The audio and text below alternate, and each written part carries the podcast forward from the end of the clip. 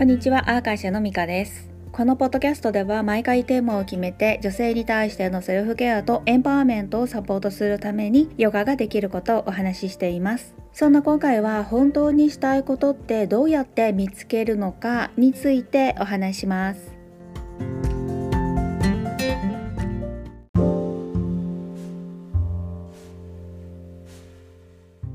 突然ですが生きがいっていう言葉で何を思いつけますか？仕事や子育てとかでしょうか？それらが生きがいって言えるのは素晴らしいことだけれど一方でそのどちらも60歳ぐらい50歳ぐらいになったらなくなってしまうようなことだったりしますよね。英語では生きがいっていう単語はありません。人生の目的人生のモチベーション生きている理由みたいなセンテンスになります。この文脈で見ると仕事が人生の目的だったり子育てが生きてる理由っていうのには違和感がありませんか？私個人としてはインド哲学のダルマっていうのが生きがいとイコールだと感じています。ダルマは役割や仕事を指していて人によってダルマは違うことから使命っていう風に解釈されたりもします。女性なら妻になって母になるものだって考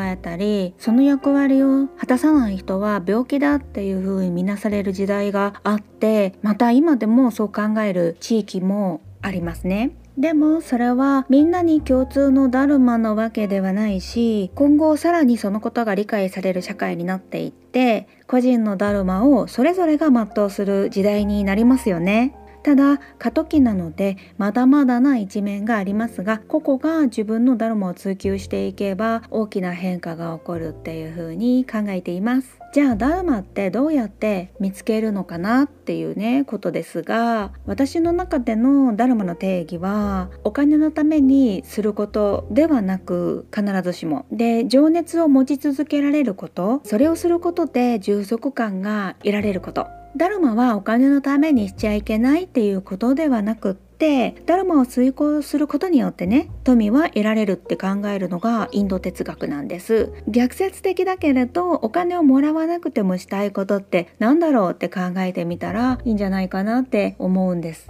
そう考えてみるとほとんどの仕事は生きがいから消えてしまうっていうことはありませんか？それでももしかしたらお金がない世界になってしばらくしてみてまあそれでもやってもいいなって思えるのかもしれないですよね。まあとにかく私たちはお金っていう強い呪いにかかった頭で考えるから本当にしたいことはなかなか見えてこないんですね。この呪いを解くためには外側に向かっている意識を内側に向けることです。インド哲学では自分自身の深い場所にある輝きのことをアーナンダっていうサンスクリット語で表現していてそれはエターナルジョイつまり至福っていう風に訳されます。本当に自分が喜びに感じるっていうことを知るためには外側をどんなに探しても見つかるものじゃないんですね。自分の内側の深い場所にある水脈を探すようにメディテーションすることで日々のマインドフル実践が助けになるんです。